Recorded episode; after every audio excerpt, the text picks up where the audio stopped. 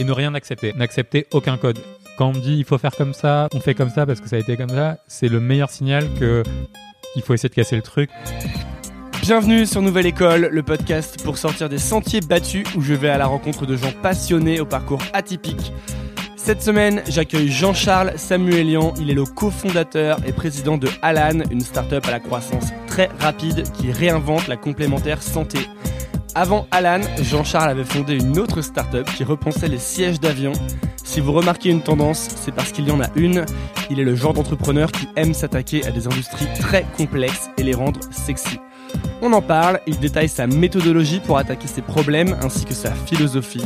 Rien n'est impossible, il ne faut accepter aucun code et tout remettre en question. On parle longuement de l'importance de convaincre à tous les stades de la vie, il donne ses conseils, enfin on parle de lui, de l'importance de trouver du sens et de son mode de vie qu'il a ingénierisé comme ses startups. C'est le genre de discussion où je prie pour que mon cerveau reste accroché. J'ai découvert Jean-Charles Samuelian via la page Most Wanted de Nouvelle École sur laquelle vous pouvez suggérer des invités et voter pour ceux que vous voulez entendre. La page est accessible depuis le site internet et donc vous voyez, on s'en sert. Pensez à vous abonner sur iTunes en cherchant Nouvelle École, c'est ce qui m'aide le plus et bonne écoute. Et eh bien donc, euh, salut Jean-Charles Samuelian, bienvenue sur Nouvelle École. On commence l'émission. Euh, je, suis, très content de te recevoir parce que, premièrement, comme je, te l'ai dit tout à l'heure, c'est euh, les gens aussi qui ont voté pour toi sur le truc. Et ensuite, parce que, en fait, euh, je suis assez vraiment hyper intéressé par ce que tu fais, par ce que vous faites et par ce que tu fais, même ce que tu as fait avant Alan. On va en parler. Je vais te présenter rapidement. Donc, en ce moment, tu es, le président et cofondateur de Alan. Euh, et tu m'arrêtes si je pitch mal, mais Alan, c'est euh, la première assurance 100% euh, dématérialisée, quoi, digitale. Et surtout, c'est la première assurance en France agréée depuis 1986. Exactement, ouais. Et en fait, ce que vous faites, c'est que vous avez construit une assurance digitale, mais avec une, une expérience utilisateur ultra poussée, ultra simple, pour, pour en fait à faire en sorte que les gens arrêtent de, de, de, de, vivre un enfer à chaque fois qu'ils veulent offrir une complémentaire santé à leurs employés, ou maintenant même la prévoyance. Vous proposez ça aussi? Ouais, exactement. On, pense que c'est un secteur qui a vécu depuis 30 ans euh, sur euh, la complexité, le manque de transparence, euh, qui a jamais été pensé pour l'utilisateur final. Et on s'est dit que on devait utiliser euh, toutes les briques technologiques et un savoir-faire hyper fort en techno euh, pour délivrer la meilleure expérience utilisateur dans ce secteur-là. Et euh, c'était un gros challenge de devenir assureur, parce que comme tu l'as dit, ça, il n'y en avait pas une nouveau et d'indépendant depuis 1986, sachant qu'à cette date-là, ni Charles, mon cofondateur, ni moi n'étions nés.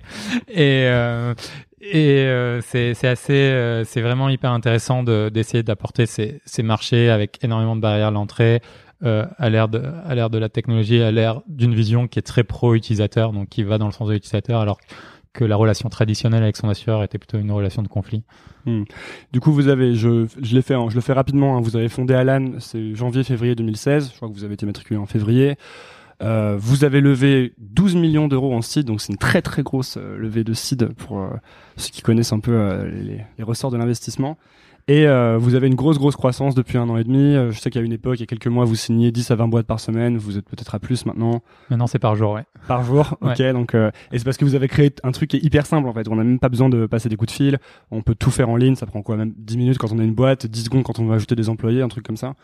Ouais, c'est exactement ça. C'est, on essaye de faire en sorte que le parcours soit ultra simple. Euh, une boîte, ouais, c'est 10 minutes en moyenne. Il y a certaines qui signent en, en 2-3 minutes. Euh, les indépendants, c'est pareil. Euh, et on est, ouais, on est opérationnel depuis un an. On a fêté notre agrément euh, le 23 octobre. Donc là, ça fait, c'était cette semaine. Et l'idée, c'est de, on est assez heureux d'arriver à faire en sorte que ce produit qui est censé être super compliqué, bah, on a une grande majorité des boîtes qui signent sans même interagir avec nous, des indépendants. Aujourd'hui, on a aussi un produit pour les indépendants, donc ça va du des journalistes, aux, chauffeurs Uber, aux freelancers du web, il y a tous des avocats. Et pareil, ils onboardent en quelques secondes sans, sans, interagir avec nous et c'est hyper cool. Et ce qui est trop intéressant, c'est que juste avant, avant de faire Alan, tu avais déjà fait une boîte euh, dont tu avais vendu tes parts à un moment pour, pour faire autre chose. Et cette boîte, elle s'appelait Explicit. Et en fait, ce que vous faisiez, c'est vous faisiez des sièges d'avion pour la classe économie et que vous avez en fait complètement euh, amélioré les, sièges d'avion quoi vous avez fait des sièges je crois trois quatre fois moins légers mais et, ce que je trouve vraiment vraiment trop intéressant c'est que euh, cette boîte a vachement bien marché euh, vous avez déposé plein de brevets une douzaine et ça vous avez fourni les compagnies aériennes et, on est encore sur un problème qui est très complexe C'est-à-dire que sur Alan, comme tu viens de le dire, bah, c'est l'assurance quoi. D'une, ça a pas l'air sexy, et de deux, c'est très complexe. Et sur les sièges d'avion, bah, je crois qu'on est un peu dans la même situation quoi. Tu dis ça à quelqu'un, il va te dire ouais, et surtout, ça a l'air impossible à faire. Et alors, petite question, est-ce que la difficulté, la complexité de ces problèmes, c'est une coïncidence, ou est-ce que c'est vraiment qu'il faut qu'un problème soit très complexe pour que ça t'intéresse? C'est une super bonne question. J'ai une de mes copines, Julie, euh, qui est une entrepreneuse, euh, qui a une boîte qui s'appelle Flucity, qui dit toujours Jean-Charles, euh, il adore s'attaquer à des marchés pas sexy du tout et essayer de les rendre sexy et cool. Et c'est un peu, c'est un peu inhérent. Je pense que explicite quand l'a créé avec Benjamin et Vincent en 2010, on était très jeunes, on était encore en école et on avait la vision qu'on pouvait résoudre n'importe quel problème et heureusement qu'on avait cette super belle distorsion de la réalité ce qui est qui vous venez d'où cette euh, distorsion de la réalité? Parce que euh, tout le monde se dit pas ça. La plupart des gens tu leur il y, a des on, met vachement le focus sur les idées quand on est dans les écoles. C'est peut-être pas le très bon focus d'ailleurs. Tout le monde croit qu'il faut trouver la bonne idée pour monter une boîte ce qui est pas forcément vrai. Et euh, mais donc en fait le, problème c'est que soit tu as une idée mais généralement cette idée elle existe déjà soit tu trouves un truc très complexe à résoudre mais tu te dis c'est trop dur. Et vous vous aviez j'ai l'impression justement ce comme tu dis, une distorsion de la réalité. Vous vous disiez, non, on peut tout faire. Ça venait d'où ça Ouais, je, je, pense que c'est un mix euh, d'éducation. Euh, on, on, on, est tous de Marseille. Euh, on, a, on a grandi dans, dans des familles, euh, euh, soit qui ont vécu des chocs. moi, je viens d'une famille arménienne, donc on a vécu le génocide, tout perdre et tout reconstruire. Benjamin, pareil, famille très entrepreneuriale. et, et du coup, on avait cette notion que on pouvait faire à peu près ce qu'on veut, et en tout cas ça valait le coup d'essayer. Et on avait aussi cette distorsion de penser qu'on était euh, très très intelligent et du coup qu'il n'y avait pas de raison euh, euh, qu'on n'y arrive pas. Et le dernier point, c'est qu'on avait tous fait des stages, même si courts, dans, dans des grandes entreprises.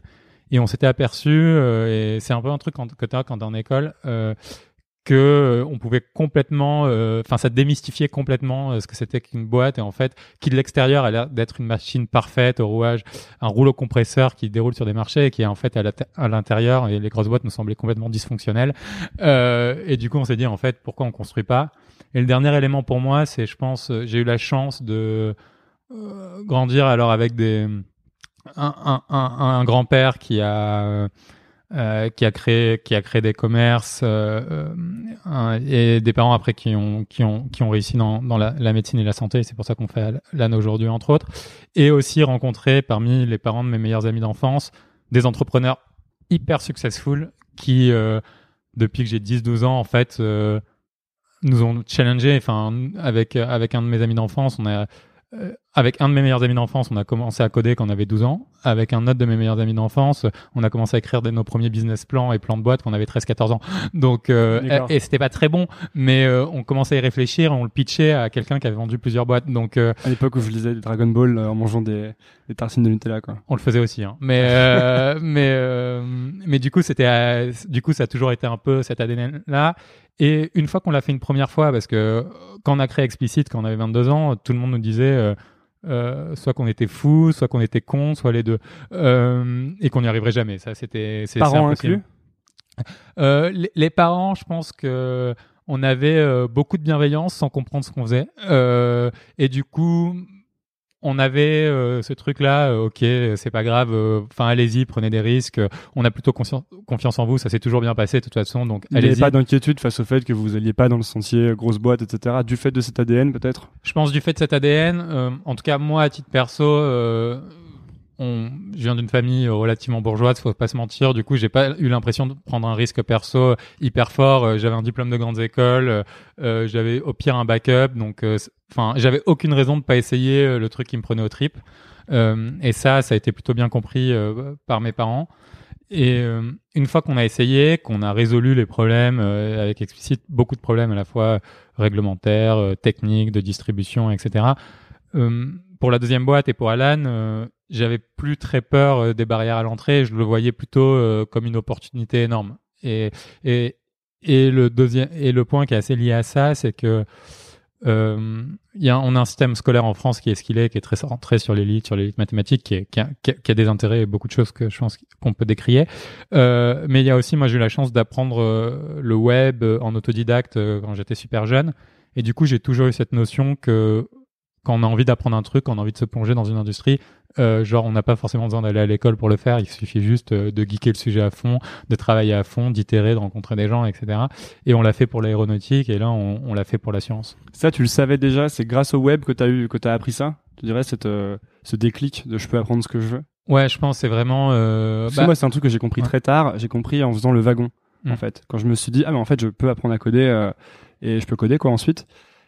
Ça a vraiment changé quelque chose à ma vie. C'est-à-dire que maintenant, j'ai vraiment le sentiment qu'en fait, si je voulais faire des fusées, bah, ça me prendrait très très longtemps, mais peut-être que qui sait, je pourrais en faire un jour, quoi. Ouais, ouais, moi je pense que l'école et l'éducation structurée, c'est un très bon moyen pour apprendre des choses, mais en fait, euh, c'est juste un des moyens. Et il y a plein d'autres moyens de prendre du savoir, d'itérer autour du savoir. Et, et ce qu'il y a d'assez magique dans le code, c'est que c'est ultra fonctionnel. Donc quand tu apprends, après tu peux, tu peux voir, tu peux mesurer. Il y a un feedback immédiat. T'as ouais. une boucle de feedback et c'est ce qu'on c'est ce qu'on essaye de créer après quand, quand on crée une entreprise. euh, euh, moi j'aime bien euh, et ce qui est assez important et ce qu'on fait pour Alan, c'est fixer une vision long terme euh, hyper ambitieuse. Et nous, la vision long terme hyper ambitieuse, c'était pas de créer une complémentaire santé, c'est de rendre la santé super simple, super transparente, accessible à tous et, et mettre de la technologie pour faire que on a un système de santé qui soit juste, équilibré, où tout le monde ait accès aux meilleurs services.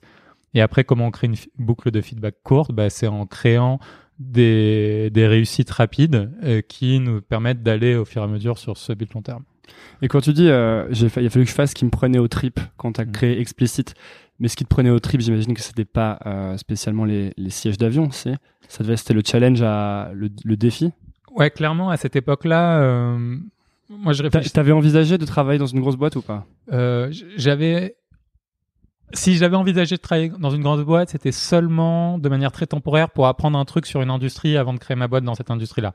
Et du coup, à, l'époque, on a, créé Explicit. Moi, je bossais sur euh, plusieurs sujets en parallèle, dont euh, pas mal déjà dans la santé, euh, par, encore une fois, par un peu par tropisme familial. Ça fait hyper longtemps que je réfléchis à comment on met de la tech dans la santé. Et, euh, et du coup, j'avais, dans, parmi plusieurs pistes, j'avais regardé, je commençais à parler à des groupes de cliniques pour essayer d'aller passer un an dans une clinique, voir comment ça marchait, des, choses comme ça. Et en parallèle, euh, je réfléchissais toujours à des trucs dans le web, euh, dans la tech. Euh, et Benjamin est, venu me voir en me disant j'ai trop mal voyagé en classe éco, il faut qu'on change quelque chose. Euh, et on a commencé à, bosser le sujet, à littéralement geeker en lisant euh, des centaines de brevets, en étudiant le marché, etc. Et, euh, et ça s'est un peu emballé. En effet, euh, le siège d'avion, c'était pas ma passion euh, dans le sens euh, euh, l'aéronautique. Enfin, j'adore l'espace. c'est assez fascinant ce qui se passe en ce moment d'ailleurs sur le sujet. Mais mais c'était pas ma grande passion. En revanche, construire une boîte industrielle en France en 2010 et résoudre tous ces énormes problèmes, ça c'était hyper excitant. Et et là encore une fois, aller dans un truc où tout le monde nous dit que c'est impossible et qui nous semblait hyper ambitieux. euh, euh, était aussi le truc qui rendait ça génial. Ouais. Ouais, ça c'est un thème, j'ai l'impression, le côté rien n'est impossible, et qu'à chaque fois que ça a l'air impossible, ça a l'air de, de, bah, de- du coup de t'intéresser, euh, au point même qu'on dirait que t'as un peu une... Bon là, ça fait deux exemples de boîtes, donc je sais pas si on peut en tirer une... une mais t'as l'air d'avoir une méthodologie, finalement, pour euh, approcher ces problèmes. Ouais, ouais c'est une méthodologie qui, s- qui s'est construite au fur et à mesure. hein. Je, je pense vraiment pas qu'on peut dire qu'on avait une approche euh, hyper structurée quand on a créé notre première boîte. Euh, beaucoup plus là en, en créant LAN, mais t'apprends en marchant de toute façon. Et oui, c'est une méthodologie de se demander un qu'est-ce qui est clé à la réussite de, ce que je veux faire. Euh, comment je découpe un très gros problème en plein de sous-problèmes et comment je crée une expertise et un savoir-faire hyper fort sur ces problèmes. Moi, je suis un peu un, un mania de l'exécution. Quoi. Il faut euh, s'organiser pour exécuter super bien et euh, se fixer des objectifs et mesurer si on atteint ces objectifs très vite parce que sinon tu peux courir très longtemps dans le mauvais sens ou dans la mauvaise direction et et- et t'essouffler. Et ça, euh, ben on l'a on l'a plutôt très bien appliqué sur sur Alan parce que c'est allé vite pour raconter l'histoire d'Alan et le contexte. au moment où j'ai perdu un de mes grands-pères d'un cancer et, ça m'a vraiment je suis très proche on est famille assez soudée donc j'étais très proche et et ça m'a vraiment refait penser à la santé comment on fait de la prévention j'ai commencé à vraiment geeker euh, la génétique, j'ai fait, j'ai fait des tests, j'ai analysé la data, etc. J'ai commencé à, à bosser là-dessus. Puis je me suis dit, bon, la génétique, c'est un peu comme euh, aller regarder euh, le, code, le code source d'un programme, aller regarder les 0 et les 1. En fait, on a peut-être des trucs à débugger au-dessus. Tu cherchais à faire quoi en, en, en faisant des recherches sur la génétique? En fait, j'ai essayé de comprendre euh, comment on pouvait euh, faire prendre un peu le contrôle de notre santé et, et prendre des décisions beaucoup plus éduquées que ah j'ai 60 ans, il faut aller faire une coloscopie tous les deux ans parce que c'est la moyenne du marché. Et en fait, d'abord j'ai bossé ça, mais là c'était vraiment d'abord un truc perso.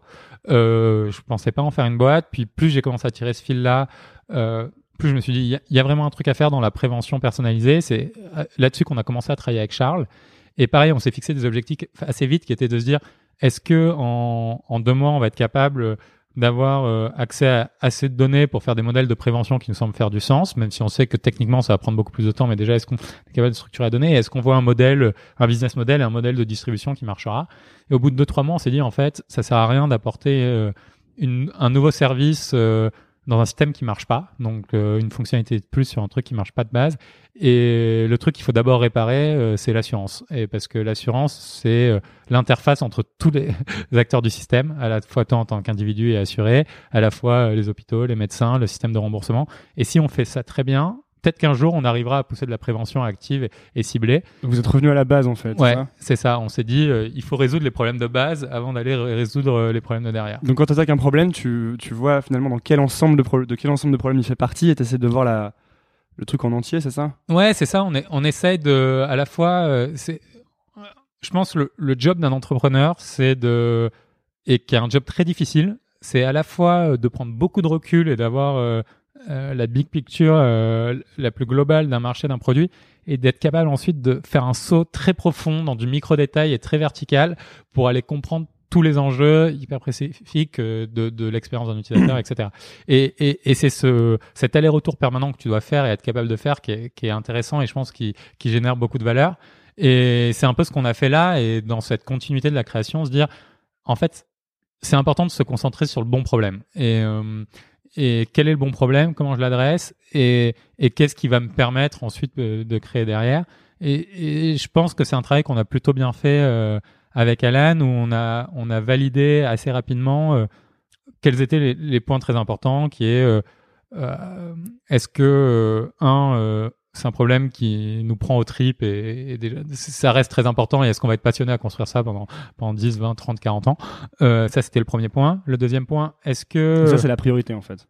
Ouais je pense enfin je pense qu'on est une génération où on a la chance de enfin et j'espère que tout le monde pourra se donner cette chance là de de bosser sur les sujets qui nous passionnent et et je, je pense qu'on est bien meilleur quand on le fait surtout. Enfin c'est euh, là, on a, on a un drive et, et je dis on parce que c'est vraiment 100% des membres de l'équipe euh, et on a réussi à attirer que des personnes qui sont passionnées par les problèmes qu'on résout, qui est, qui est assez incroyable. Enfin, tu vois, c'est, on a euh, et c'est, moi, je suis impressionné par, par, par notre équipe euh, chez Alan aujourd'hui. C'est, genre, on est passionné quoi. On réfléchit à tout le monde, mais tout le monde réfléchit à comment on fait les choses mieux, comment genre comment on interagit mieux avec le système de santé, comment on résout les problèmes de nos utilisateurs. Et, et c'est et tu vois, sans cette passion, sans cette attention aux détails, sans sans cette réflexion tout le temps à se remettre en cause pour aller plus loin, je pense qu'on n'arriverait pas à créer la boîte qu'on qu'on est en train de construire. Et en plus, euh, avoir des gens passionnés, c'est des gens qui ont communiqué une énergie hyper forte et ça permet euh, d'attirer des nouveaux talents qui ont le même type de passion. Donc,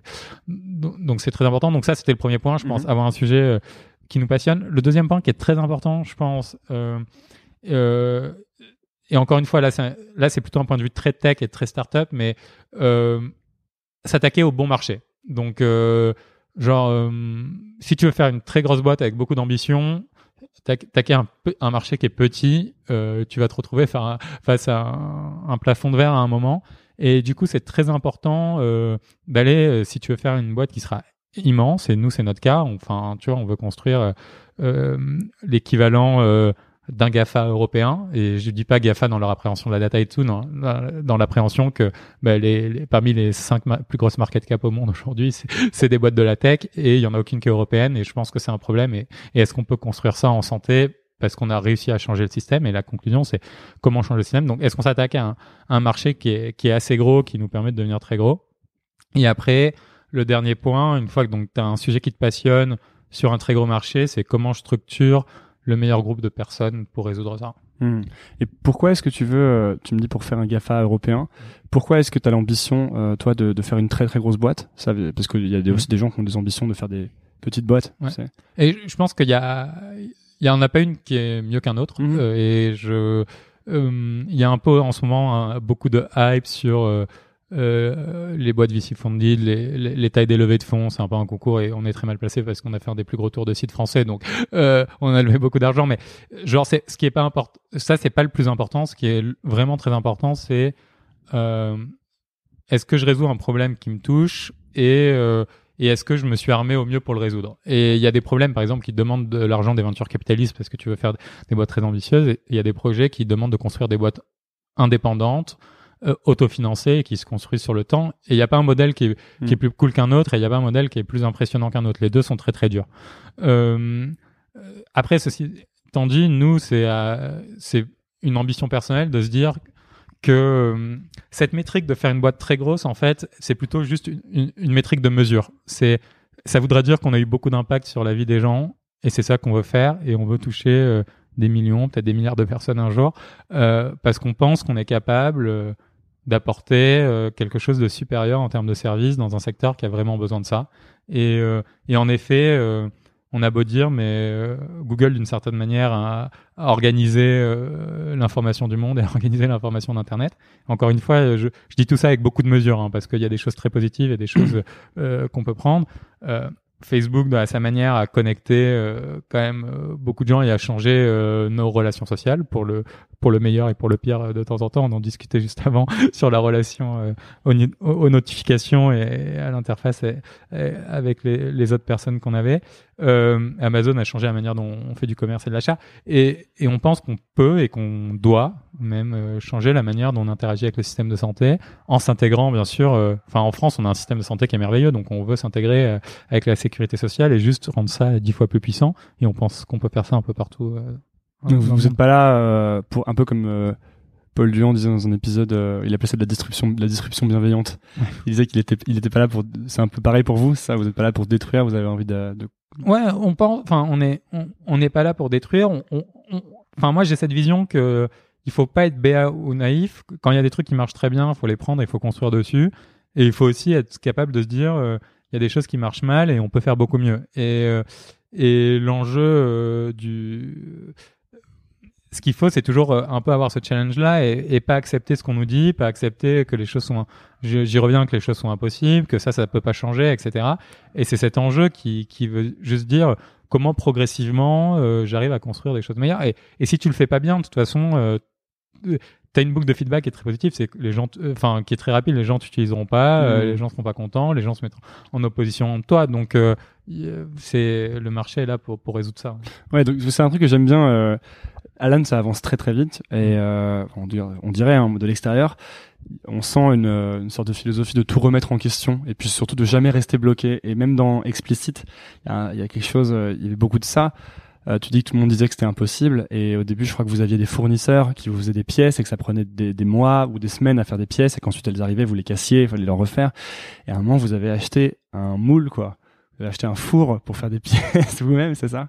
Ouais ouais, c'était une histoire. Des pièces de siège d'avion, hein, on parle. C'était assez fou. C'était au moment où on testait des technologies composites et euh, donc le composite c'est un mélange de, de, plastique et de fibre de carbone euh, et en fait euh, il y avait aucune des solutions du marché qui, mar euh, qui fonctionnait.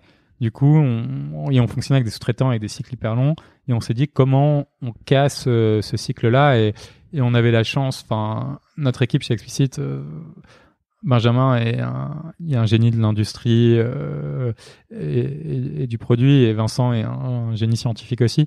Du coup, on s'est dit comment on hack ce truc-là? Et une des manières de le hacker, bah ouais, c'était de prendre un, moule, enfin un four à céramique, euh, de créer une petite boucle d'autorégulation pour mesurer la température et du coup être sûr qu'on était à la bonne température.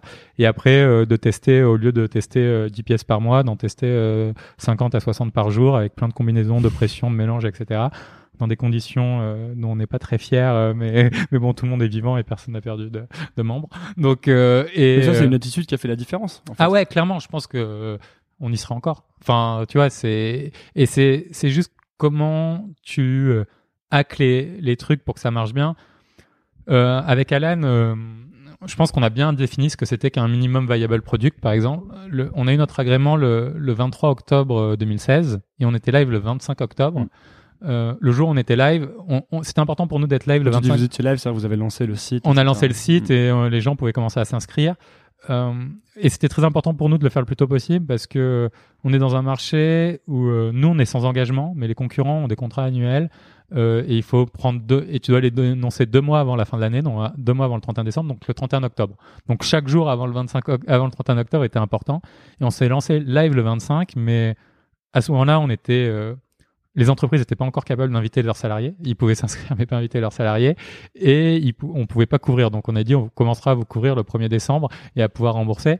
Euh, on n'a pas beaucoup dormi pendant le mois de novembre, mais euh, genre, c'était vraiment une MVP, quoi. Quelle était la première fonctionnalité qu'on devait avoir? C'était que les gens soient capables de s'inscrire et qu'on puisse enregistrer ça.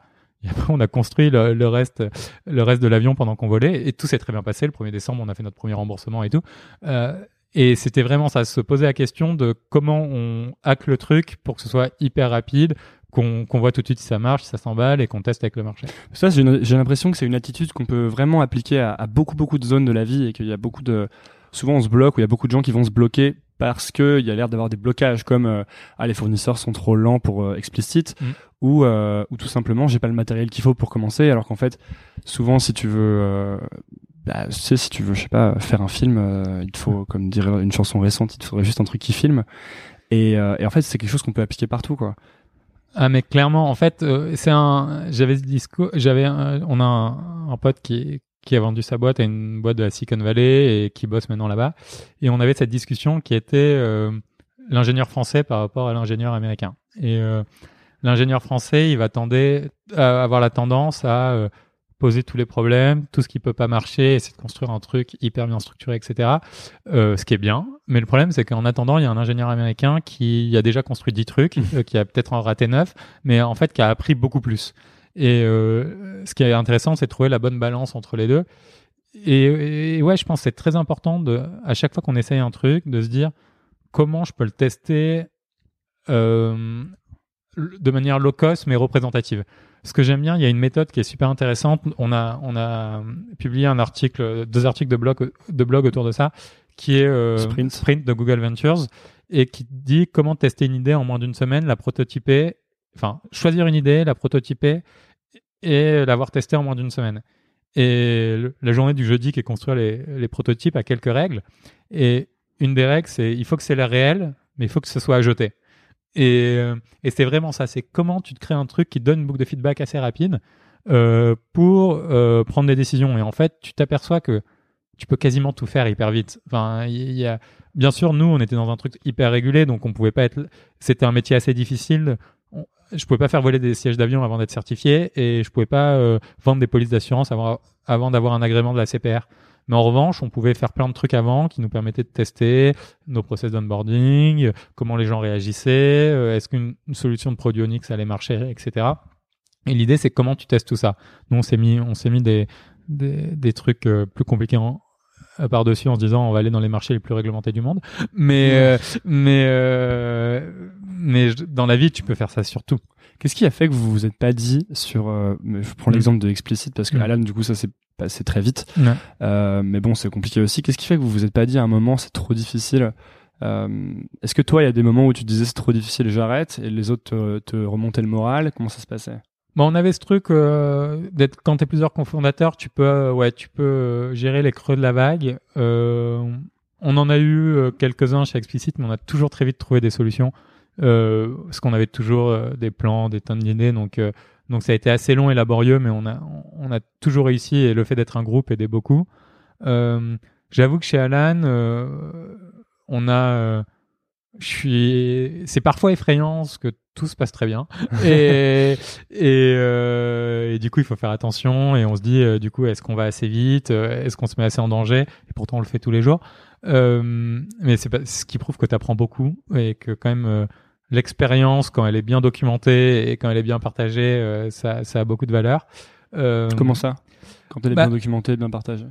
en gros, euh, nous, chez Alan, on est un peu euh, des, des ayatollahs du partage de savoir. Donc, on, on écrit beaucoup. Déjà, on a quasiment plus, pas de meeting. Et, et enfin, on n'a pas de meeting. Et, euh, et, donc, tout est par écrit. Et du coup, tout le savoir, et on essaye de rendre le savoir intelligible et partageable.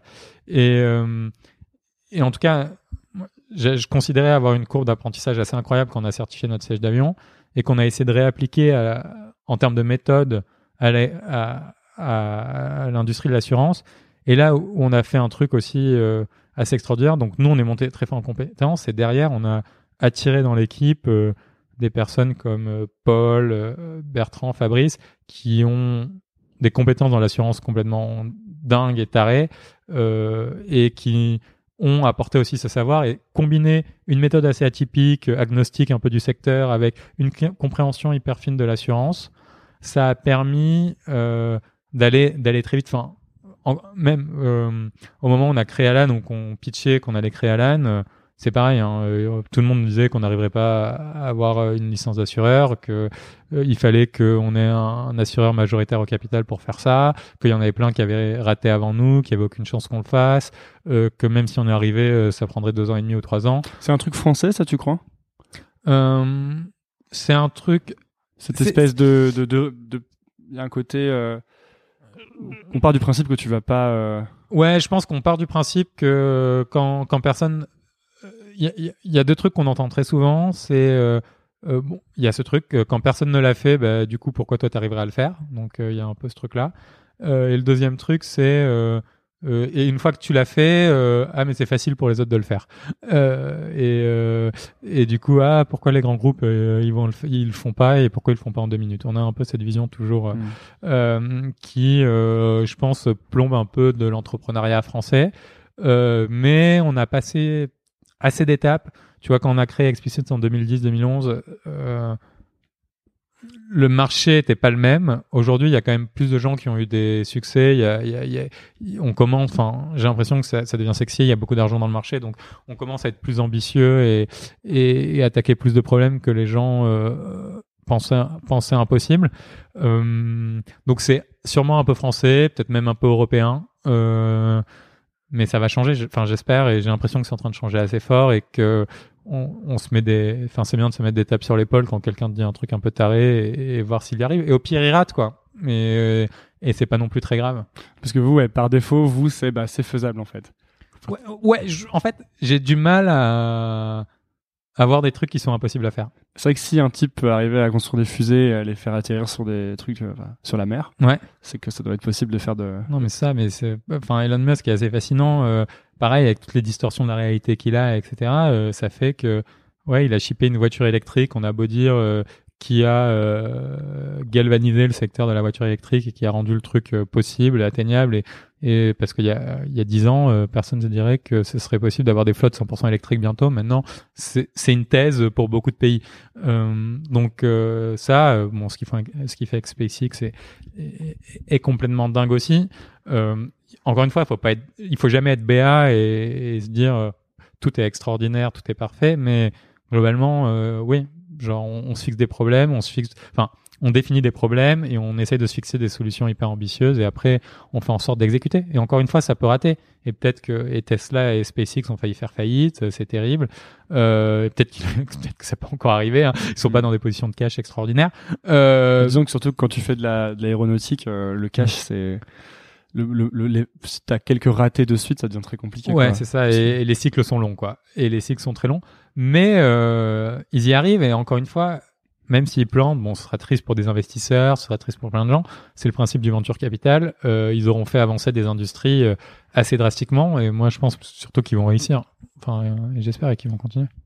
Quand t'as quand as quitté Explicit, euh, est-ce que c'était parce qu'il y avait justement, après 4 ou 5 ans, est-ce qu'il y avait, euh, tu avais besoin de plus de, de sens ou de quelque chose qui te ressemblait plus? C'était peut-être à ce moment-là aussi que tu avais cette histoire de, de, de, de ton grand-père qui a eu un cancer Ouais, ça s'est passé exactement à ce moment-là. J'ai eu du mal à le. J'ai perdu mon grand-père et enfin le, le cancer de mon grand-père s'est déclaré et du coup ça m'a fait vraiment euh, commencer à réfléchir à ça et à me poser la question de quand je me lève le matin, quel est le sujet qui m'excite le plus? Est-ce que c'est vendre un contrat de plus de siège d'avion euh, et livrer plus de sièges ou est-ce que c'est essayer de, de faire mieux marcher le système de santé?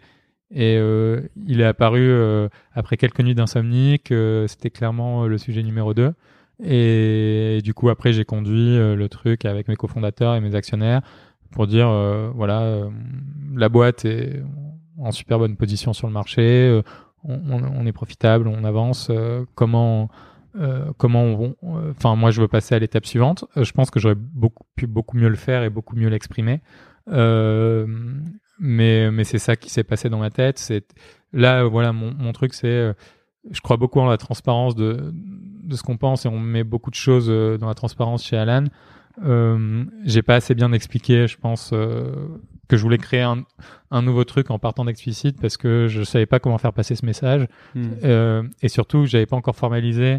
Comme j'avais pas formalisé dans ma tête quelle serait la boîte, c'était dur euh, de dire aux autres et je disais très peu à l'extérieur sur quoi j'étais en train de bosser parce que j'étais même pas sûr que ça allait faire quelque chose. Mais je savais que j'allais regretter toute ma vie de pas le faire maintenant si je le faisais pas maintenant.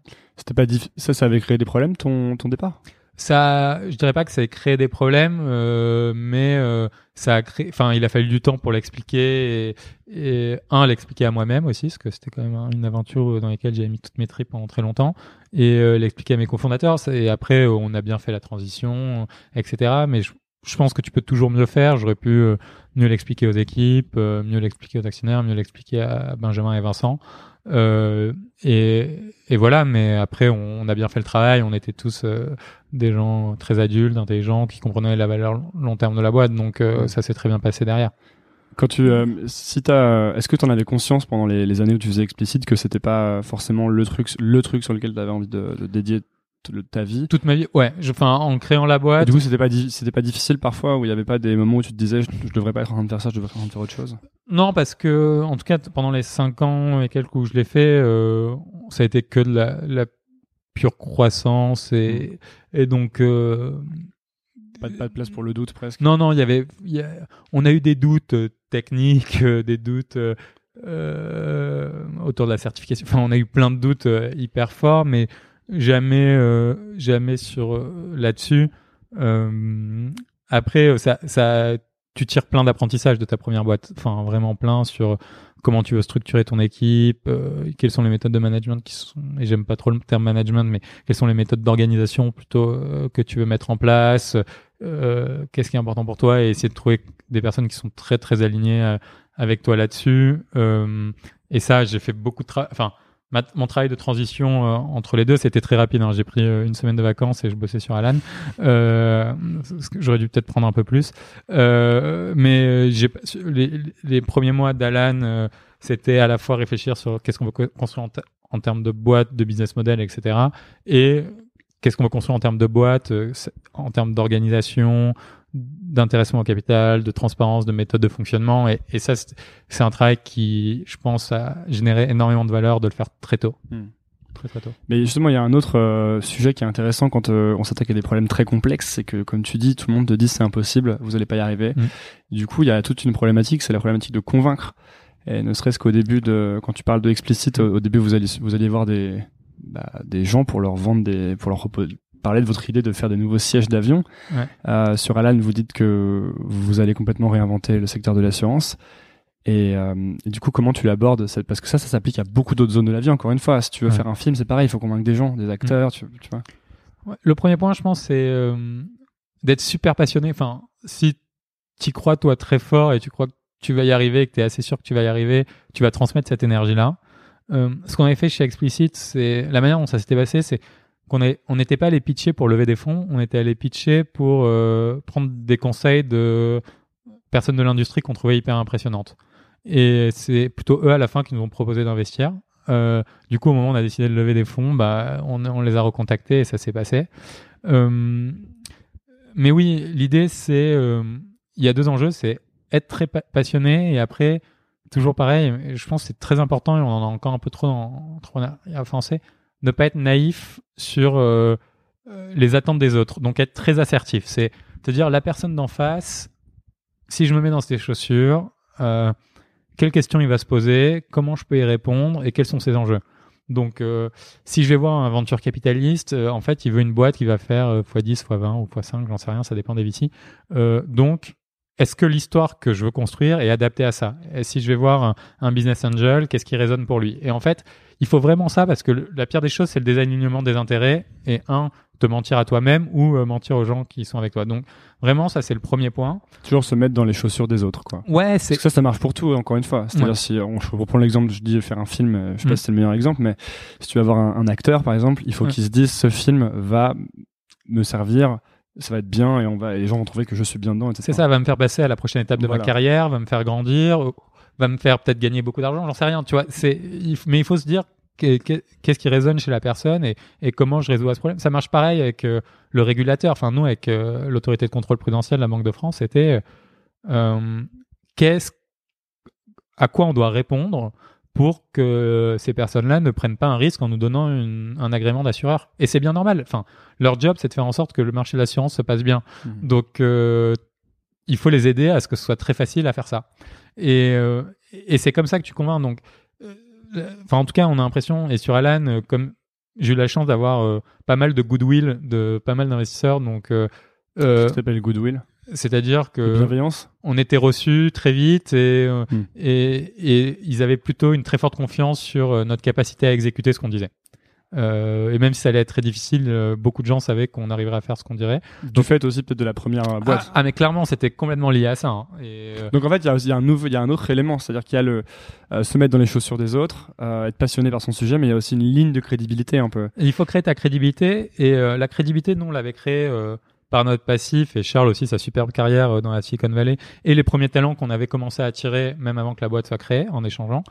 Et après, le deuxième point, c'est en ayant créé euh, une expertise hyper forte d'un sujet. Ce qui, en tout cas, nous, on a bossé comme des chiens euh, l'assurance, le code des assurances, euh, le fonctionnement d'une boîte d'assurance, etc. Et du coup, on n'arrivait pas. Enfin, je pense qu'il a impressionné les investisseurs et qu'on fait qu'ils ont investi sans slide deck, parce qu'on n'avait même pas fait de slide deck au départ, c'était parce qu'on avait quand même une, une très bonne compréhension de, de là où on allait et on avait super verticalisé et intégré le savoir. Et après, on a pris des gens qui étaient encore plus forts et plus intelligents que nous là-dessus euh, dans l'équipe et, et la combinaison de tout ça fait que ça fonctionne très bien. Donc c'est vraiment euh, Il faut faire ses devoirs, quoi. bah, il faut faire, ouais, encore une fois, il faut être, faire ses devoirs et, et, et un investisseur, un, un, un early euh, euh, employé qui va rejoindre l'équipe, quelle question il va se poser? C'est euh, est-ce que, Qu'ils je, sont capables, est-ce que je crois que ces fondateurs euh, euh, sont capables de- d'exécuter la vision qu'ils donnent? Euh, et en fait, la- la- l'investisseur va se demander est-ce que je crois que cette équipe va être capable de, de donner, d'exécuter la vision qu'il donne Est-ce que il s'attaque à un vrai problème et à un gros problème? Et en fait, c'est quasiment que ça. C'est est-ce que c'est un vrai problème et un bon problème? Est-ce que le marché est très important? Et euh, non, non, tu. Est-ce que le marché Un est très important? Et euh, et euh, et est-ce que c'est la meilleure équipe pour résoudre ce problème-là? Et, et, c'est normal, c'est les bonnes questions à se poser dans un truc hyper early. Hein. C'est euh, comment j'attaque ce problème-là et est-ce que ces gens-là sont les meilleurs pour le faire? Hmm. Ça me fait penser, on, parlait de- d'Elon Musk tout à l'heure, tu sais, euh, j'avais lu sa biographie il y a quelques mois et pour encore une histoire de... Bon, lui, il a pas besoin de crédibilité en plus, mais pour l'histoire de faire ses devoirs, tu sais, il raconte que quand il, va chez, quand il est chez SpaceX, il parle à ses ingénieurs et que les mecs se rendent compte qu'en fait, il s'y connaît presque plus que sur le domaine des fusées, etc. Ouais, c'est ça. Et je pense qu'il fait très bien de ses devoirs. Il faut être conscient euh, de ses limites. Enfin, un truc qui est, euh, il faut être capable de dire euh, cette personne-là est bien meilleure que moi pour faire ça, parce que et du coup lui donner aussi toute la responsabilité pour le faire. Et moi, je, suis- vraiment contre le micromanagement, mais il faut être capable d'avoir assez bien fait ses devoirs pour challenger l'existant et, et ne rien accepter. En fait, Mm. nous, le truc, et je pense qu'on fait très bien, c'est euh, n'accepter aucun code. Quand on me dit il faut faire comme ça ou on, on, on fait comme ça parce que ça a été comme ça, c'est le meilleur signal que il faut essayer de casser le truc parce que c'est là où on va générer Ça, plein de valeur. C'est une alarme, alerte rouge, quoi. Ouais, c'est ça. Il faut tout remettre en question tout le temps, c'est ça? Exactement. toujours savoir pourquoi tu fais des choses comme ça, c'est ça? Ouais, et ça, ça s'applique euh, dans la vie tous les jours. Ouais, et, tout, ouais. et tu commences à, décloisonner plein de trucs et de concepts de société euh, assez intéressants quand tu fais ça. Mais dur, c'est euh, c'est ça qui fait que hum, c'est ce que vous appliquez sur. Tu sais, on a parlé de votre produit et le fait qu'il est très très simple. Et euh, en fait, tu appliques, cette méthodologie à tous les éléments du produit, c'est ça? Ouais, c'est ça, parce que le, euh, si pour revenir sur Alan, il n'y a pas que le moment du sign-up et de l'inscription qui compte dans une assurance, c'est toutes tes interactions. Tes interactions avec le système, euh, le service client, tes interactions euh, pour te faire rembourser, le fait que s'il y a un problème, un cas complexe, ce soit vraiment simple et que t'aies pas l'impression de rentrer dans un tunnel infini en étant poussé d'un service à l'autre. Et ça, en fait, ça a plein d'implications techniques, de réflexion sur, encore une fois, je, je, me mets à la place de l'utilisateur cette fois et moi, en 2017, qu'est-ce que j'attends d'un service que j'adore et avec lequel j'interagis? Et ce que j'attends, bah, c'est que le gars me comprenne, me pose pas des questions idiotes et qu'en fait, j'ai même pas besoin d'interagir avec un être humain pour résoudre le problème parce qu'il parce qu'il a été soit résolu avant ou euh, il y a deux y a deux interfaces dans euh, dans l'application euh, qui m'aident à faire ça. Et et ça, bah oui, ça demande de tout déconstruire, mais vraiment tout. C'est encore derrière... l'histoire de se mettre dans les chaussures de là de l'autre. D'ailleurs, vous êtes vos propres clients. Ouais, ouais, on est nos propres clients, donc on vit notre produit tous les jours et, c'était, on est la, enfin, on n'est même pas la première boîte assurée par Alan, c'est ça qui est assez fou, mais on est dans les trois premières.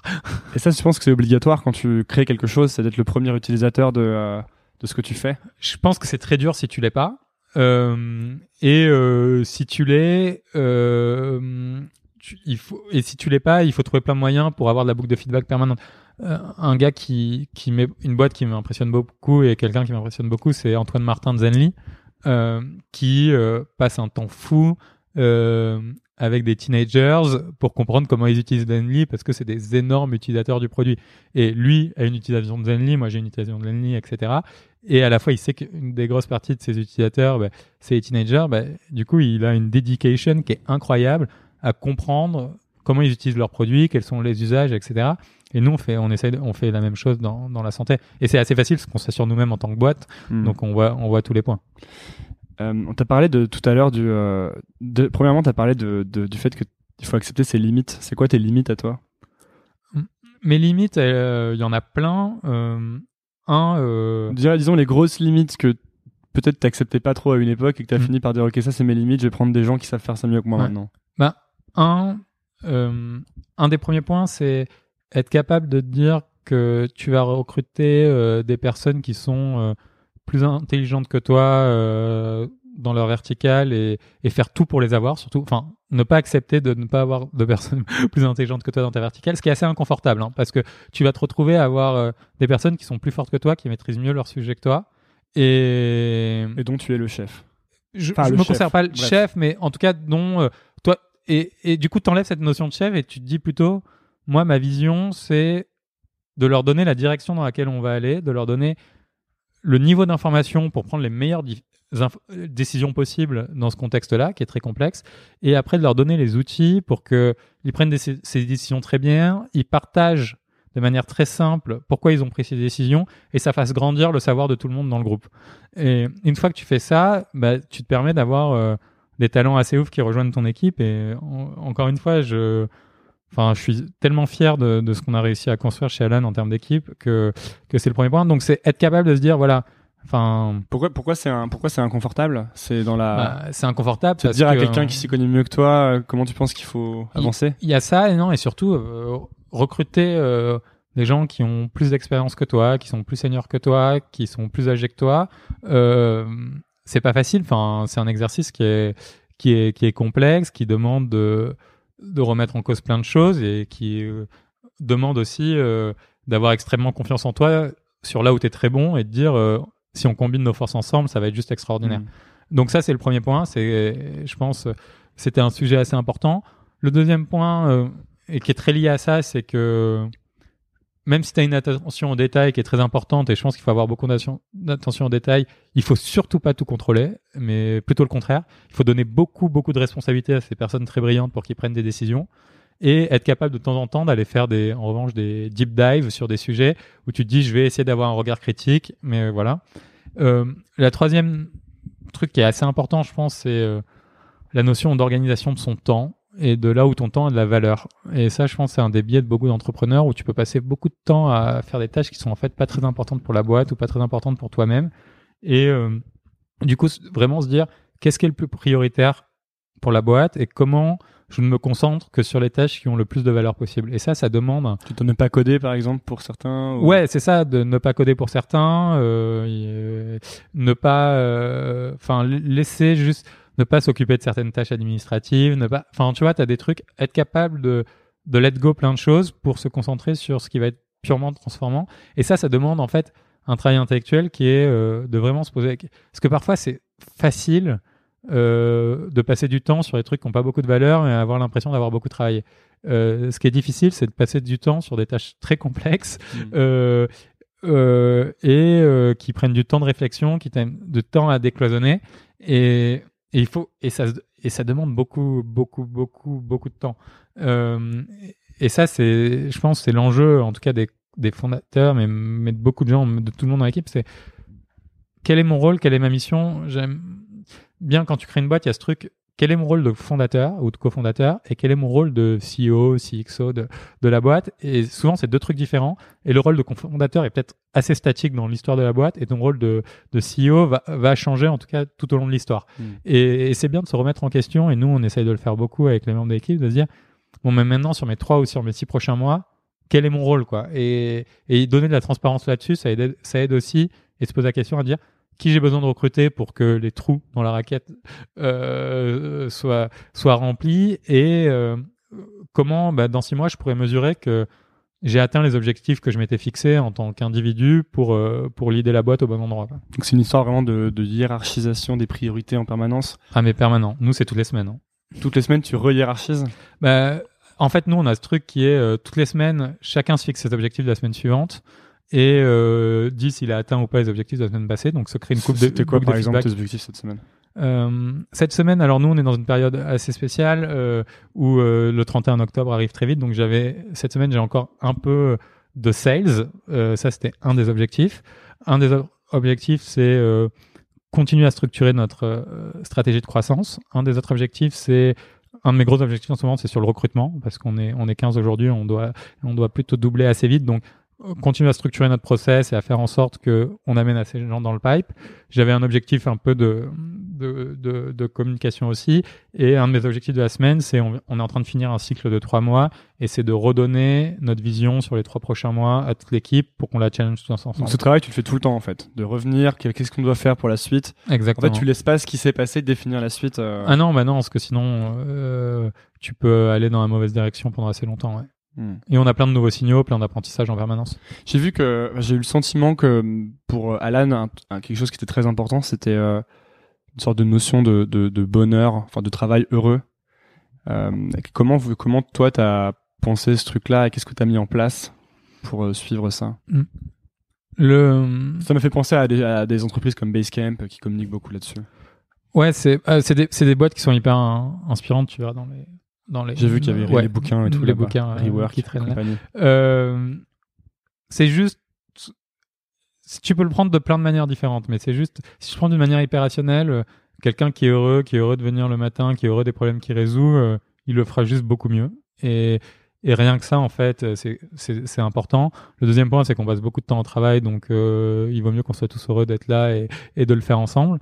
Et ça, après, il y a plein de manières de le faire et qui sont assez liées à tout ce qu'on s'est dit. Hein. C'est un, euh, être passionné par les problèmes que tu résous. Ça, déjà, ça, je pense, ça résout 80% du problème.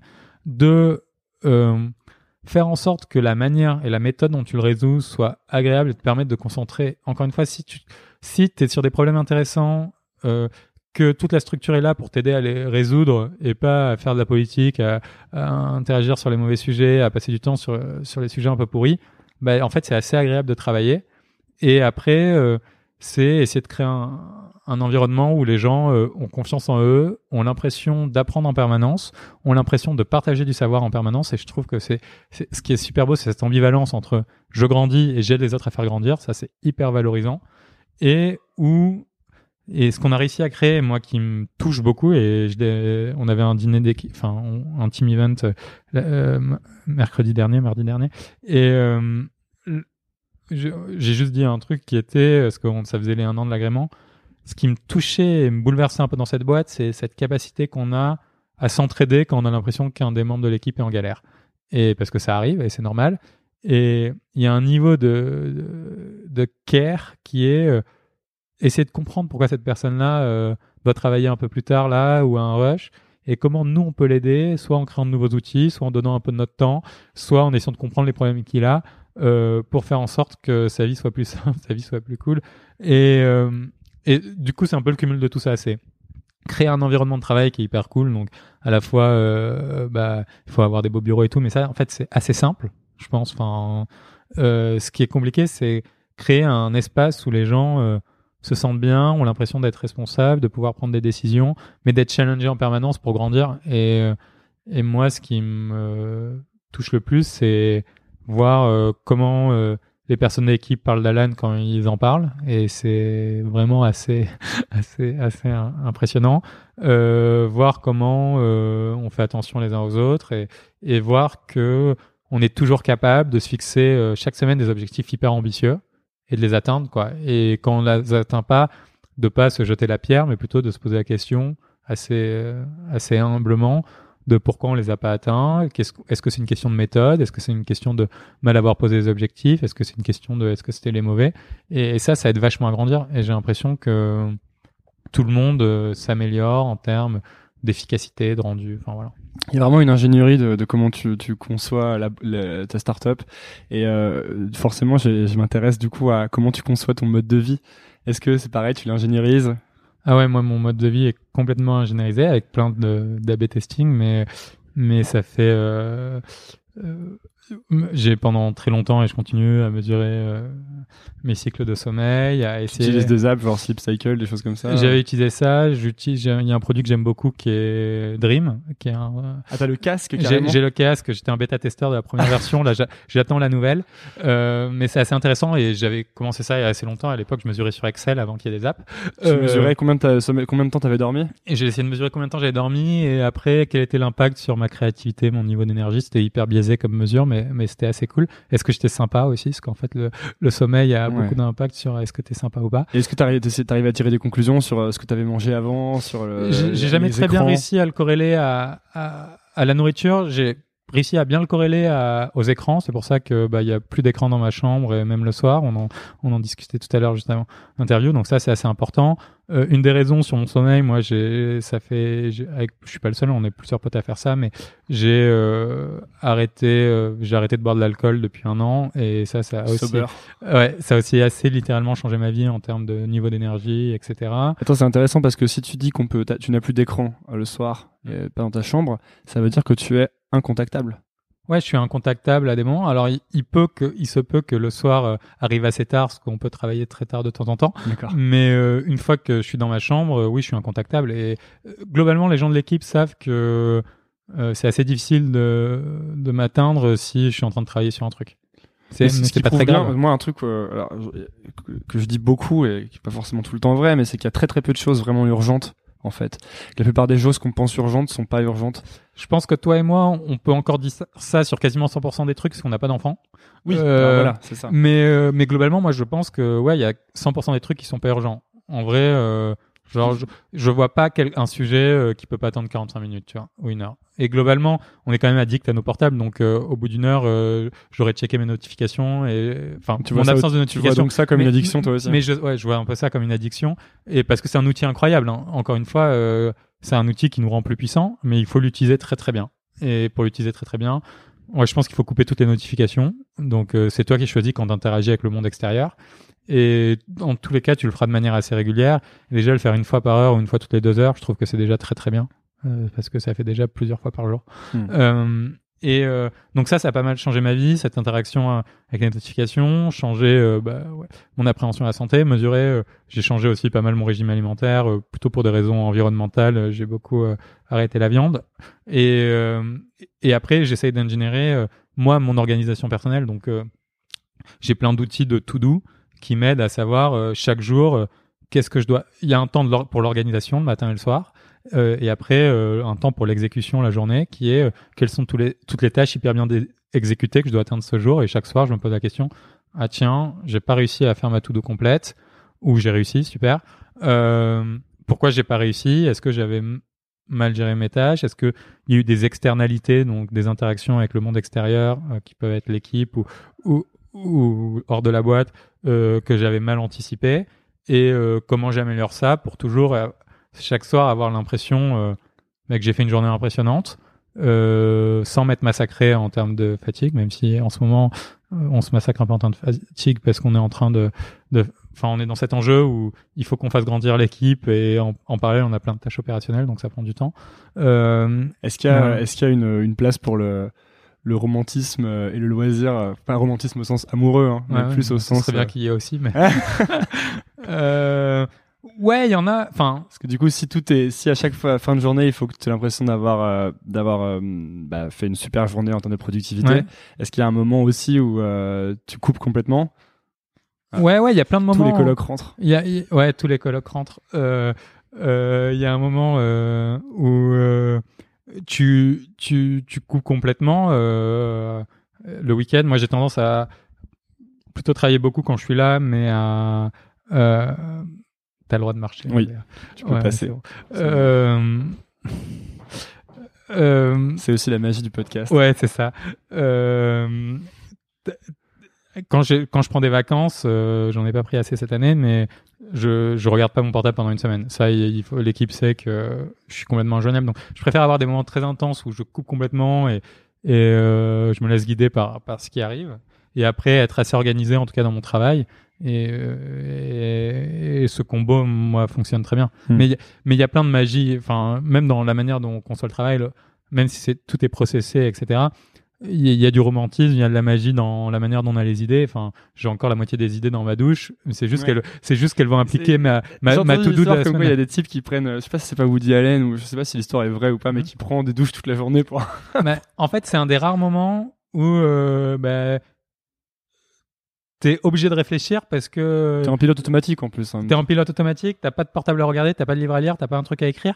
Du coup, bah oui, il y a juste ta pensée qui déroule. Et, et, euh, heureusement que j'ai arrêté euh, euh, la viande rouge pour diminuer mon impact environnemental, parce que je peux prendre des douches un peu longues euh, à cause de ce flux d'idées qui qui euh, qui vient et qui, est- qui est assez fascinant. Et après, il faut jeter, il faut trier, mais c'est tu vois, se donner des moments de réflexion et de magie, ça, il faut s'en donner plein. Est-ce que euh, euh, est-ce que tu arrives bien à gérer l'aspect psychologique? Parce que je pense que c'est chez les entrepreneurs c'est un des trucs les plus difficiles. Euh, le côté euh, bah il faut pas se mentir c'est quand même très très compliqué de monter une entreprise. Euh, il y a beaucoup de moments euh, durs ou chiants ou de doutes.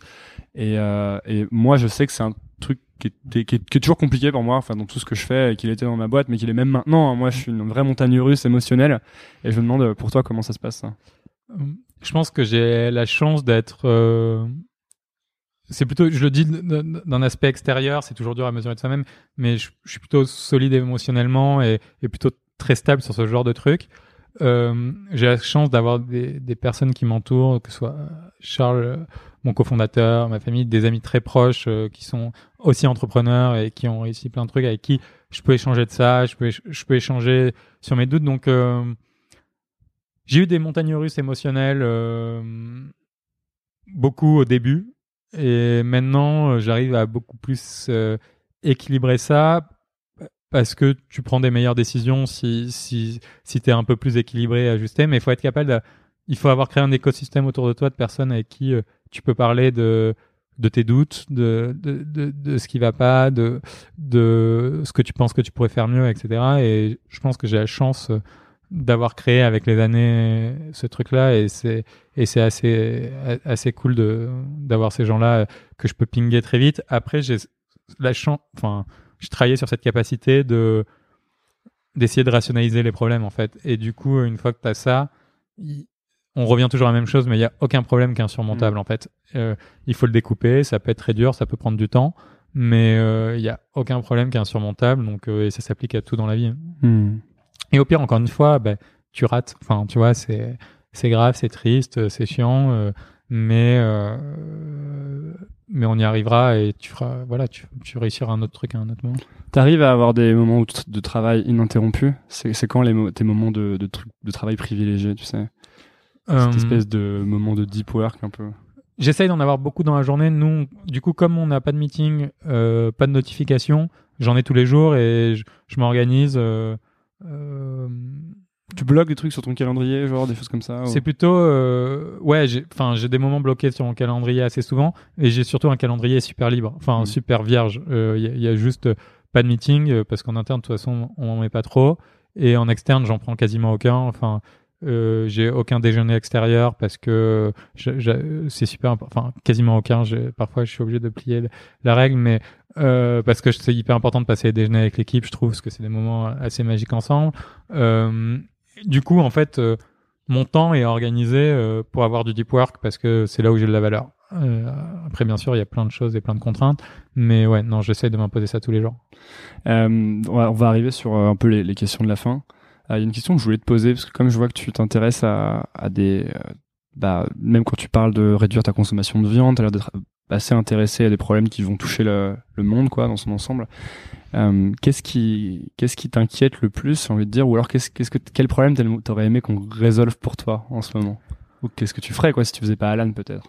Il y a plein de sujets. Euh, je pense que les deux dernières années euh, ont pas mal remis en cause euh, nos modèles euh, de démocratie et, l'instabilité que ça peut provoquer. Donc, euh, une question que je me pose beaucoup et sur laquelle je réfléchis beaucoup, qui est un peu une utopie, mais pourquoi pas, c'est si je devais créer un nouveau pays de zéro aujourd'hui, qu'est-ce que je ferais comme modèle de société, qu'est-ce que je ferais comme modèle de gouvernance, qu'est-ce que je ferais comme modèle de santé, qu'est-ce que je ferais comme modèle d'énergie, etc. Et ça, je trouve que c'est un exercice de pensée qui est hyper intéressant et sur lequel je réfléchis beaucoup, je lis beaucoup, j'échange beaucoup avec beaucoup de gens et peut-être qu'on créera un nouveau pays un jour, euh, euh, pas forcément euh, territorialisé, mais la citoyenneté de demain.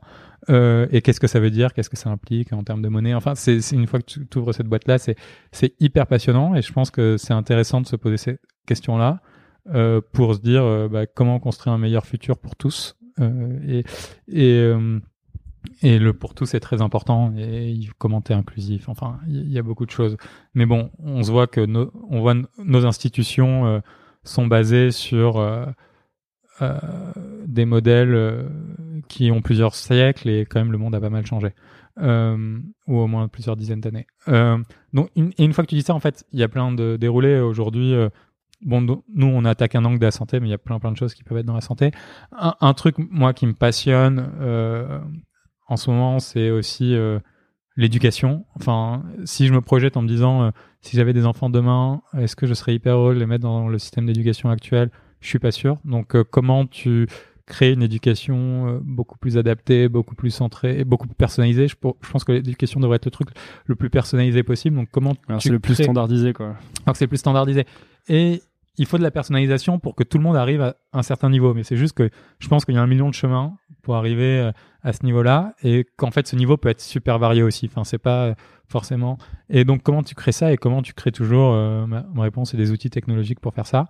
Euh, le troisième et qui est là aussi rien de très nouveau, mais c'est notre impact environnemental en tant qu'être humain ici. Comment on peut le réduire et, c'est super dur. Hein. Enfin, je continue à prendre l'avion, je continue à faire plein de trucs, euh, mais quelles sont les tâches qui qui me semblent pas insurmontables et qui me permettent euh, d'avoir un impact positif? Et j'ai l'impression que de plus en plus de personnes se préoccupent de ça et c'est c'est important euh, comment on réduit notre consommation comment on standardise pas mal de choses est-ce que tu penses que tout est un vote? Dans le sens où si tu achètes une paire de Nike tu votes pour Nike et si tu achètes de la viande tu votes pour la viande en tout cas, ouais, je pense que toute décision que tu prends, et, une fois que tu dis ça, la vie devient légèrement plus difficile, mais tu peux créer plein de trucs qui la rendent très facile.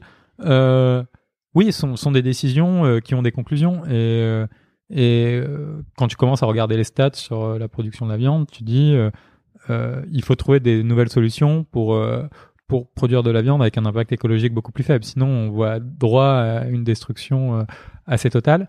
ouais, tu te responsabilises sur tout, quoi. Ouais, je pense que si, si tu le fais pas toi-même, euh, n'attends pas à ce que les gens le fassent pour toi. Et euh, euh, on peut avoir des leaders et des politiques qui ont des très bonnes visions. À la fin, le modèle est construit pour qu'il représente ce que les gens pensent.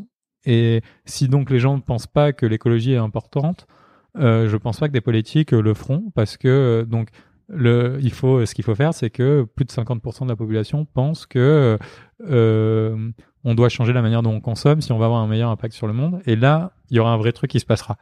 Euh, donc, euh, il faut commencer par soi-même et après, il faut en parler autour de soi sans être chiant parce que c'est des processus qu'il faut qu'il faut se construire. Tu faut pas les imposer aux autres, mais mais c'est pareil. Je pense que c'est par l'apprentissage, de savoir que que tu prends ça et je pense pas avoir très loin d'avoir raison sur tout, mais en tout cas, ces réflexions sont hyper intéressantes. Hmm. Euh, qu'est-ce que tu quel est, quel est un, c'est une question que je pose souvent à la fin, un livre que tu, le livre que t'offres le plus, disons? Hum. J'offre euh, beaucoup de Camus, que j'aime beaucoup, et je trouve que c'est un des plus grands auteurs de notre siècle. Euh, après, les livres euh, sur euh, l'entrepreneuriat et les histoires, je pense qu'il faut être euh, assez boulimique. Et... Pas forcément, de toute façon, c'était pas forcément dans ce cadre. Hein, non, non, mais en gros, moi, j'ai ce truc où j'essaie de lire un roman, puis un, puis un, un livre un peu plus tech. J'alterne un sur deux. Pas euh, et, et après, c'est un cumul de choses. Moi, j'ai tendance à dire, et c'est un peu ce qu'on applique à la boîte, c'est c'est pas ce que c'est écrit dans un livre que c'est vrai. Mm. Euh, il y a beaucoup dans la littérature américaine euh, euh, et ce qui a beaucoup d'impact, c'est ils prennent un exemple et c'est généralisé comme une vérité commune et, et, et quand tu lis, tu dis waouh, c'est époustouflant, c'est tellement vrai en fait. Genre 0 to 1 Ouais, genre 0 to 1, parfait exemple. Euh, mais ce qui veut pas dire qu'il n'y a pas des choses à prendre. Donc c'est lire énormément et après se confronter à est-ce que c'est des problèmes que j'ai vraiment et est-ce que c'est euh, la manière dont je veux les résoudre. Encore une fois, remettre en question quoi. Ouais, remettre en question tout et et du coup, euh, tu vois, il y a des livres hyper intéressants comme euh, The Art Thing About Art Thing de, de Rovitz. Euh, Rework est, bien. Euh, les, les bouquins sur l'histoire euh, de Google, The Innovators de Isaacson sur, sur l'histoire d'Internet t'aident à construire plein de choses, mais, mais je pense pas qu'il enfin moi j'ai pas eu de bouquin life changing j'ai plein eu de bouquins qui m'aident à grandir et mais c'est ce que j'attends en fait de chacun des bouquins que je lis c'est mentalement je suis un peu une meilleure personne tu dirais que c'est quoi ta ta valeur principale si on peut dire ça? Hum... je sais pas trop si c'est une valeur mais euh, je, je dirais que j'aime pas les les inefficacités d'un système que je comprends pas.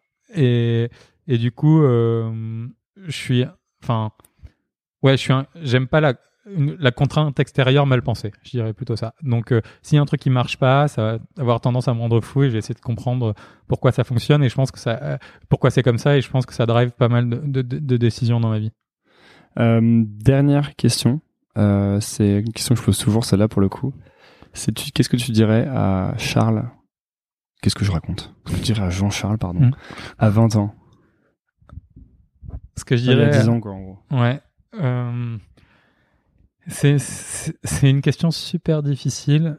Euh, Parce qu'on en demande des problématiques de retour dans le, dans le temps, là, du coup. Ouais. Euh, non, je suis, je suis plutôt euh, assez heureux des, des dix dernières années. J'ai pas grand chose à, à jeter. Ce que j'aurais, non, ce que j'aurais dit, c'est faire peut-être un peu plus attention aux équilibres personnels et à bien et chose que je fais toujours très mal aujourd'hui donc peut-être que si je m'étais dit il y a dix ans je serais un peu meilleur aujourd'hui mais à euh, comment euh, tu enfin bien définir ce qui est important pour toi et bien prendre euh, les feedbacks de ton corps aussi là-dessus tu peux vite travailler beaucoup sentir ce que ton corps te beaucoup dit. ouais sentir ce que ton corps te dit, et parce que c'est une note des boucles de feedback euh, que tu peux très vite négliger quand tu as un esprit un peu scientifique et, et, et, matheux. Euh, donc c'est ça, et euh, faire attention. Moi, j'ai toujours été un peu un, un nerd, un peu geek, qui a essayé d'appliquer du coup des méthodes dans son interaction avec les autres, et essayer. Et j'ai eu de la chance, au moment d'explicite, de rencontrer des personnes qui ont beaucoup écrit euh, et donner beaucoup de cours sur la négociation. Et, la négociation, pas dans le sens euh, transactionnel, mais en fait dans le sens comment être assertif avec les autres et comment, encore une fois, essayer de comprendre les problèmes des autres. Et ça, j'aurais aimé peut-être le comprendre encore plus tôt et, continuer à, construire là-dessus. Euh, mais voilà, mais après, je lui redirai la même chose. C'est euh,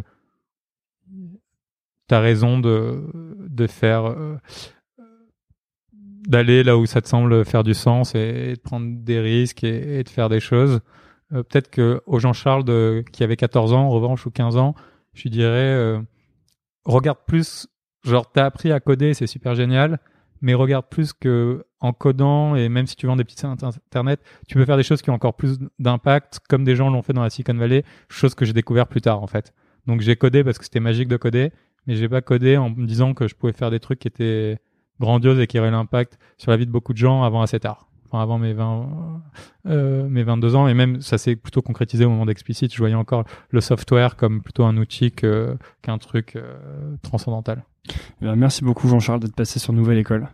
Merci à toi. Euh, où est-ce qu'on envoie les gens qui s'intéressent à ce que tu fais J'imagine euh, sur Alan. Bah sur alan.eu. Déjà, euh, s'ils veulent la meilleure assurance santé possible pour les entreprises indépendantes, j'ai fait un peu de pub.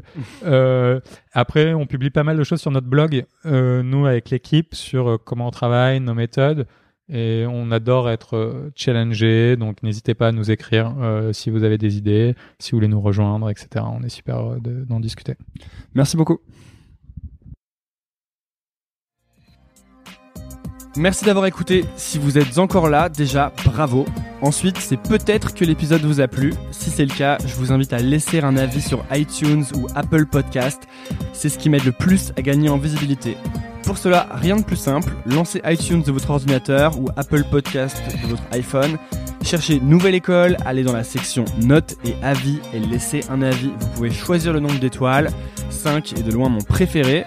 Merci de soutenir ce podcast et à lundi pour un nouvel épisode. Salut